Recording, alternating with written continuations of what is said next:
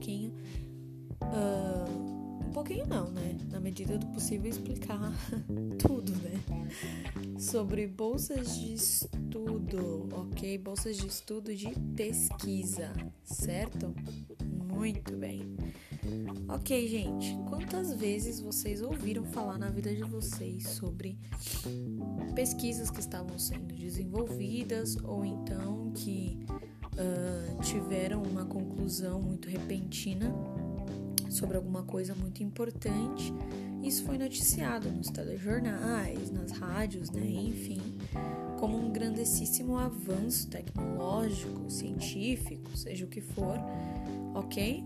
Quantas vezes vocês já escutaram isso? Várias, né? Porque aqui no Brasil é assim: a gente não sabe que ninguém estuda, a gente só sabe quando alguém descobre alguma coisa muito boa ou muito incrível, né? Então, é, todas essas pessoas que descobrem coisas incríveis no Brasil são pessoas que estudam, ok? Isso é meio evidente. Não nos dias atuais em que uh, eu percebo uma uma desvalorização do que do que é específico, do que uh, do que é especializado, certo? Percebeu uma desvalorização disso. Então é necessário dizer que esse tipo de produção científica vem de quem estuda? Sim, é necessário dizer, ok? Inclusive, uh, eu sou uma educadora, então quando a gente se propõe a explicar as coisas, certo? Educar as pessoas, a gente também se propõe a dizer o óbvio, espero que vocês levem isso para a vida de vocês também, ok? Quando vocês forem explicar alguma coisa, por mais que pareça óbvio, não é, ok? Falem as coisas óbvias, elas são necessárias, é, são, é necessário que elas sejam ditas. Muito bem, beleza, então. É, todas essas pessoas que desenvolvem algum trabalho científico é, gastam anos da vida, da, da, das suas vidas para chegar em algum digo chegar em algum lugar, antes de mais nada, isso não quer dizer chegar em um lugar positivo. Às vezes a gente estuda muito, uh, pesquisa muito e descobrimos que, bom, o que a gente pensava tá tudo errado. Provou-se o contrário, né? Então nem sempre é positivo. Às vezes é, é negativo. E a vida é assim muito bem. Os estudos são assim, é para isso que se estuda. Muito bem, então vamos lá. Bom, se essas pessoas são necessariamente estudantes, né, que gastam anos da sua vida tentando fazer alguma coisa, é, tentando fazer alguma coisa assim, eu digo com o seu próprio estudo, tá? É, produzir algo com o seu próprio estudo. Logo é de se imaginar que essas pessoas estão dentro das faculdades e universidades, ok? É, um dia, talvez num próximo episódio, eu vou explicar a diferença de uma universidade e de uma faculdade para vocês. Elas são diferentes? É claro que são horas. São diferentes, porque, óbvio, tem nomes diferentes, portanto, por conseguinte, são coisas diferentes. ok? Uh, então, voltando aí ao pessoal que estuda, eles estão dentro das faculdades, das universidades e estudos recentes do Brasil indicam que os estudos científicos, tecnológicos de avanço, que dão avanço para o nosso país e visibilidade internacional uh, para a produção científica, que é, uma, é a coisa mais importante porque isso atrai é, investidores, isso atrai outras pessoas para o nosso país. Uh, então, esses estudos de, de, demonstraram que a, cerca de 90 a 95% da produção científica no Brasil estão dentro das universidades públicas. Olha só que interessante. Por que, que isso é interessante? Bom, você vai ficar sabendo um pouquinho mais para frente. Eu espero que você faça aí as ligações na sua cabeça uh, quando a gente estiver falando um pouco sobre como funcionam as bolsas específicas de estudo. Muito bem.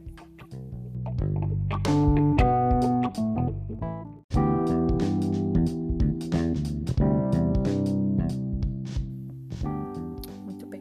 Então, gente, uh, primeiro, a primeira coisa que a gente tem que entender antes de falar de bolsas de estudo é de onde elas vêm, né? então, muito bem. De onde vêm as bolsas de estudo, after all, afinal de contas? Bom, uh, as fundações é, que existem no nosso país apoiam essas. Bom, dão e a, apoiam uh, é, essas pessoas que resolvem é, realizar estudos científicos tecnológicos, tá? Uh, então, quais fundações são essas? São fundações públicas alienista? Bom, mais ou menos, de uma certa maneira, ok? Na realidade, essas fundações normalmente são de iniciativa privada. Uh, e quando eu digo privada, é, eu quero dizer que não é o próprio governo que vai lá e fala: olha, eu vou fazer uma fundação é, para dar bolsas para estudantes no país, entendeu? Então, é, essa iniciativa privada, ou seja, um amontoado de gente que resolveu fazer uma fundação para conceder bolsas de pesquisa, é, não é necessariamente uma empresa, entendeu? Isso pode ser dentro das próprias universidades, inclusive. Ok, gente? Então, essas fundações de apoio à pesquisa, é, elas oferecem bolsas como uma forma de. Como eu posso explicar para vocês? Uma forma de apoio e incentivo, tá? E a gente vai discutir isso um pouco mais para frente. Realmente são um apoio e incentivo ou deveria ser algo mais, né? Beleza, então é, essas fundações, inclusive, elas estão previstas em lei, tá? É, o que isso quer dizer? Isso quer dizer que elas pleiteiam em mais ou em maior ou menor, maior ou menor medida um dinheiro do governo. Por quê? Porque o direito à educação também é previsto em lei e está previsto em lei que é, podem existir é, fundações é, que querem apoiar a produção científica e tecnológica. Inclusive, o próprio governo tem essa obrigação, ok, gente, de apoiar a pesquisa científica e tecnológica dentro do nosso país, visando o desenvolvimento, tá bom? Desenvolvimento na saúde, na educação, uh, no transporte, tá bom, galera? Muito bem. Então, elas são previstas em lei e para que elas recebam um apoio é, financeiro, evidente, elas têm que se credenciar é, no MEC, tá bom? Isso é um processo assim, como diria o grande Ariano Suassuna, é um processo dos infernos, dos diabos. É, é um credenciamento bem chato de fazer, né? Porque, bom, o MEC é muito exigente e deve ser mesmo, não estou dizendo que não deve, mas ele é exigente, é uma realidade. E eles são também supervisionados, ou seja, essas fundações não são criadas e depois simplesmente é isso aí, elas fazem o que elas querem. Não, senhor elas são supervisionadas pelo MEC, ou seja, se ela estava de jeito X, funcionando de jeito X, de uma maneira X que o MEC mandou, vamos dizer assim, não mandou, né? Mas vocês entenderam. Uh, se o MEC for lá e ela está funcionando de jeito Y, eles estão ferrados, entendeu? Não pode, não pode. Muito bem, então, é... bom, como eu havia dito para vocês, cerca de 95, 90 a 95% das pesquisas desenvolvidas no país são feitas nas universidades públicas, né? É, quantas universidades públicas nós temos no nosso país? Muitas, bastante, gente. E quantas privadas? Bastante também, ok? Uh, então você vai falar, bom, se a maior parte da produção científica é feita nas universidades públicas, essas fundações só estão atendendo os estudantes de universidade pública? Não, não é isso, tá bom? Uh, a universidade pública ela encaminha o estudante para o lado é, pesquisador, digamos assim, tá bom? Não necessariamente para o mercado de trabalho, essa é uma característica da universidade pública. Quer dizer que o aluno vai estar despreparado quando for para o mercado de trabalho? Claro que não. Mas é uma característica, tá? A ideia da universidade é justamente produzir pesquisadores, tá bom, gente? Então, isso é uma explicação do porquê 95% da nossa produção científica se dá dentro das universidades públicas. E, bom, grande parte dessas pesquisas são financiadas sim por essas fundações de apoio à pesquisa, tá bom? Ou seja, grande parte desses estudantes recebem bolsa para realizarem os seus experimentos e as suas pesquisas de desenvolvimento, tá? Beleza. Então, uh, vamos agora. A gente estava no macro falando de fundação, a gente foi um pouquinho mais pro micro, né? Falando de universidade. Vamos mais pro centro ainda, tá? Que é falar de região, ok? Então, cada região do nosso país, ela tem tipo um, como eu posso dizer, um núcleo de fundações, tá? Por exemplo, vou dar alguns exemplos para vocês. Tem muito mais do que isso, tá? Vou dar alguns exemplos para vocês de fundações de apoio à pesquisa de cada área, ok? Então, por exemplo, aqui em São Paulo, eu sou de São Paulo, aqui em São Paulo tem a FAPESP, é, que é a fundação acho que mais conhecida, não sei se no país, mas pelo menos em São Paulo ela é a mais pleiteada pelos estudantes para ter uma bolsa, porque ela tem um ótimo nome dentro, ah, vamos dizer, da família das fundações. Uh, temos a FAPESP, tem a FUNCAMP, que é uma fundação de pesquisa da Unicamp, tem o PIBIC, que também é bem legal, ele está ali sempre como uma opção para quem não consegue a FAPESP, uh, ou até mesmo para quem quer fazer um trabalho que não seja tão abrangente, entendeu? É, e tem o FUSP, por exemplo, que é a Fundação de Apoio à Pesquisa para o pessoal da USP, tá? Uh, em Minas Gerais, por exemplo, tem o Fundeb, que é bem famoso. Uh, na Paraíba tem o Funetec, Santa Catarina tem o Funjab e no Rio Grande do Norte tem o FUNPEC, tá? Esses são alguns exemplos que, uh, de fundações bem famosas que recebem alguma coisa, uh, alguma ajuda para dar apoio a esses estudantes, tá? Financeiro mesmo.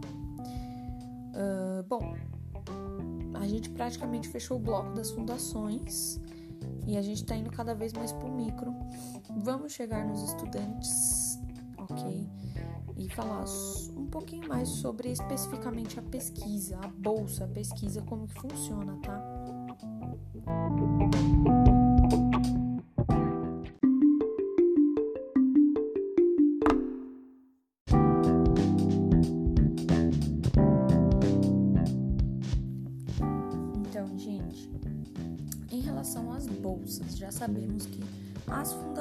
Que oferecem as bolsas de pesquisa.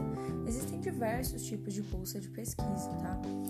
Uh, separadas normalmente por área do conhecimento, tá bom? É, isso aí é uma conversa para um outro episódio, gente. Que isso aí é um grande problema para quem, bom, tá lá dentro pesquisando, tá? Às vezes tem diferença de valor, enfim, é uma pequena dor de cabeça. Muito bem, como funciona o oferecimento das bolsas de pesquisa? Bom, uh, cada fundação tem uma quantidade de bolsas a oferecer. Por exemplo, a FAPESP. Isso quer dizer que a pessoa tem que ser de São Paulo para pleitear uma bolsa na FAPESP? Não. Ela pode ser lá de Pernambuco, mas necessariamente é, ela vai ter que se reportar à FAPESP. Bom, existe uma série de coisas que é, não impedem a pessoa de pleitear essa vaga, mas que com certeza contabilizam uh, como fatores, tá? Para essa pessoa ter ou não ter essa bolsa de pesquisa. Uh, muito bem. Então vamos supor que a FAPESP está oferecendo uma bolsa, tá? É, cada, cada uma das fundações tem uma quantidade específica de bolsa para oferecer, porque não é assim, entendeu? Dinheiro para todo lado, não é assim que funciona. A gente tem essa impressão de que existe muito dinheiro para isso e não existe, tá? Uh, então eles têm, por exemplo, cinco bolsas para dar pro pessoal, tá? Uh, parece bastante bolsa, mas não é, ok? Uh, conte aí que, sei lá, em cada curso de cada universidade no Brasil por ano entram mais de 300, 400 estudantes novos, tá? Tirando a, os estudantes das escolas, das escolas não, das faculdades, né? De, é, que são particulares.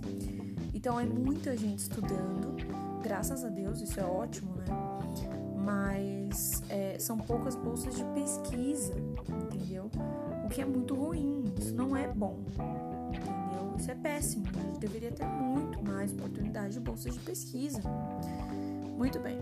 É, quando eles oferecem a bolsa, você tem uma série de regras que você precisa é, estar dentro para poder pleitear a bolsa, ok?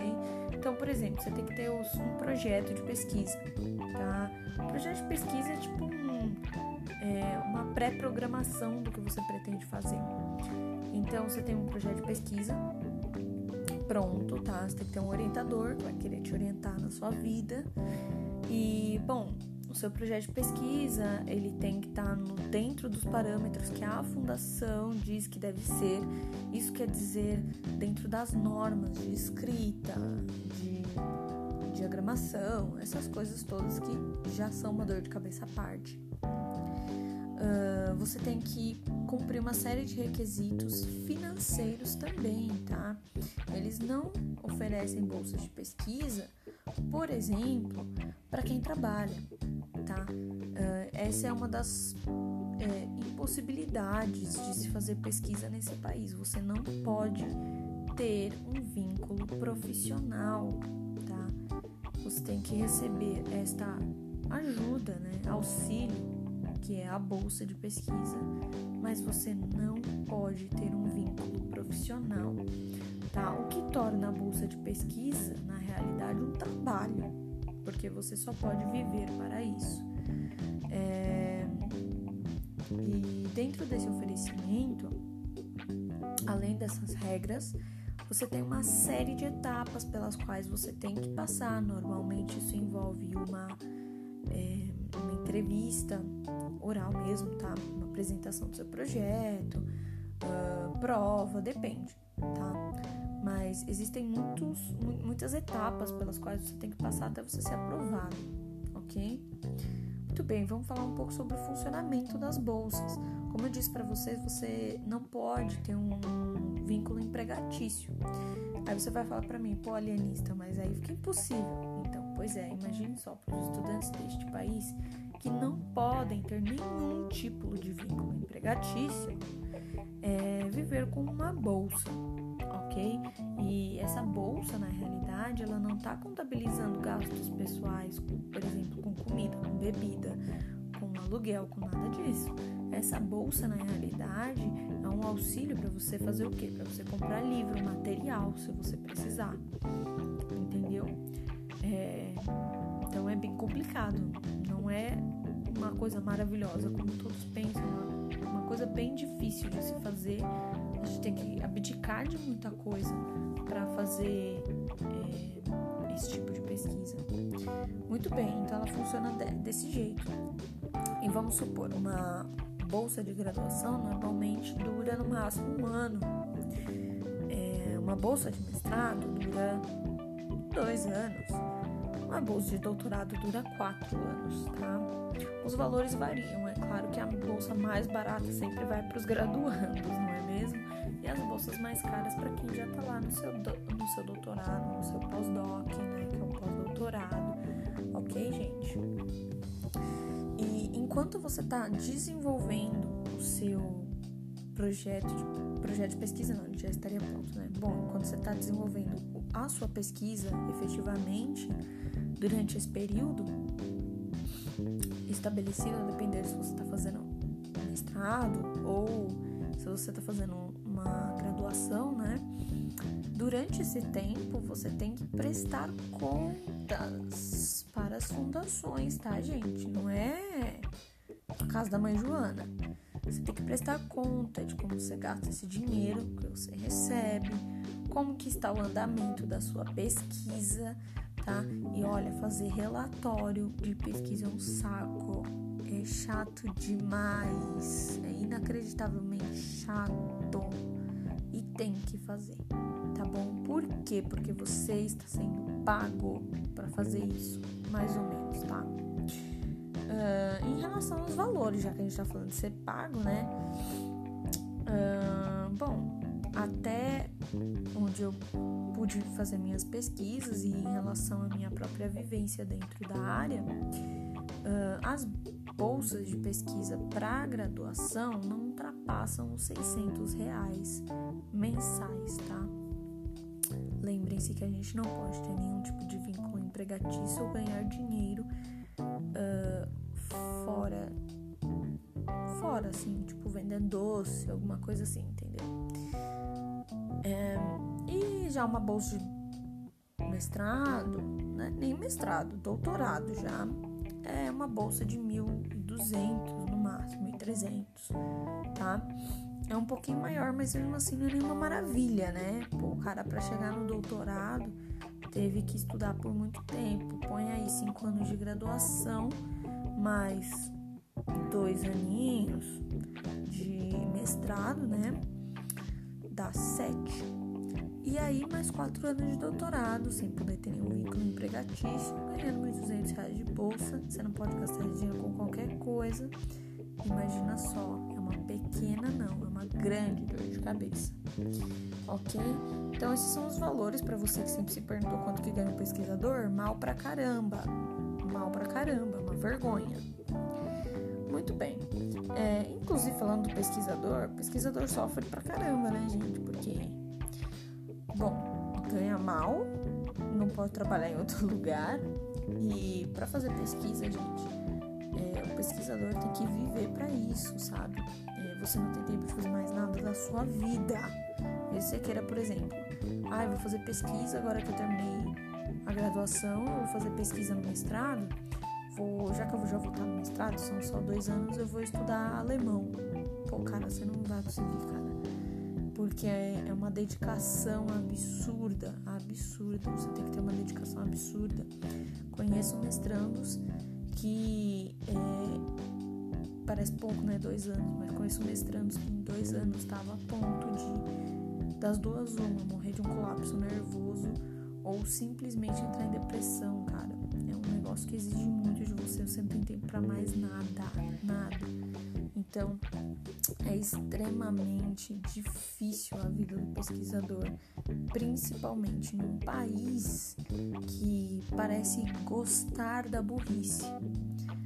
Então é mais difícil ainda, porque você passa a sua vida inteira estudando, pesquisando para ajudar as pessoas e aí chega alguém e fala para você que você é um retardado, você é burro e que bom, você é um mentiroso né? E desmerece todo o trabalho que você teve para chegar até onde você chegou. Uh, então, gente, é, na realidade é um episódio para destacar, explicar para vocês, é claro, uh, como funcionam as bolsas de pesquisa que a gente tanto escuta falar. Não é as mil maravilhas como a gente imagina, né? E também destacar a importância da pesquisa na sociedade é, com pesquisa, não estou falando só de pesquisa da área da saúde, que é a primeira coisa que a gente pensa, né? Uh, tem a pesquisa das áreas humanas também, que são extremamente importantes. São extremamente importantes, tá? Então, a importância da pesquisa no nosso país é que é justamente a pesquisa esses pesquisadores que abdicam quase da própria vida, um, que traz para a gente desenvolvimento tecnológico, científico, tá? Um desenvolvimento para melhorar a vida das pessoas, os mais diversos aspectos, ok? Melhorar a vida de, de pessoas que perderam algum membro, melhorar a vida de pessoas que sofreram, não sei, uh, passaram por um incêndio, precisam é, recolocar pele, né? Tô falando disso porque teve uma pesquisa incrível realizada, se eu não me engano, na Bahia, tá? Perdão se eu estou errada, mas eu acredito que na Bahia, não tenho certeza. Uh, que foi, foi descoberto, né, por esses pesquisadores que a pele, a pele não, as escamas, né, digamos assim, de, se eu não me engano, da tilápia, ela é muito boa para recuperar a pele de pessoas que sofreram queimadura do segundo e terceiro grau. Então, é, isso foi exportado para o pesquisa importantíssima que saiu daqui, é da área da saúde, mas existem outras áreas também, hein, gente? Pelo amor de Deus, eu só tô dando um exemplo. Muito bem, então, é, essa é a importância dos pesquisadores do nosso país. Eles trazem desenvolvimento tecnológico, desenvolvimento para melhorar a vida das pessoas, né? trazer uma vida mais digna para essas pessoas, desenvolvimento científico e o desenvolvimento educacional e Essa aí já é um desenvolvimento que está mais para a área de, do pessoal de humanas, né, das pesquisas da área de humanas, é, que traz para a gente um desenvolvimento educacional maravilhoso, absurdo, tá? Os pesquisadores do nosso país são referências mundiais é, na área da educação, tá? E cultural, principalmente, que é maravilhoso. Cultura é um direito humano. Então, uh, de forma geral,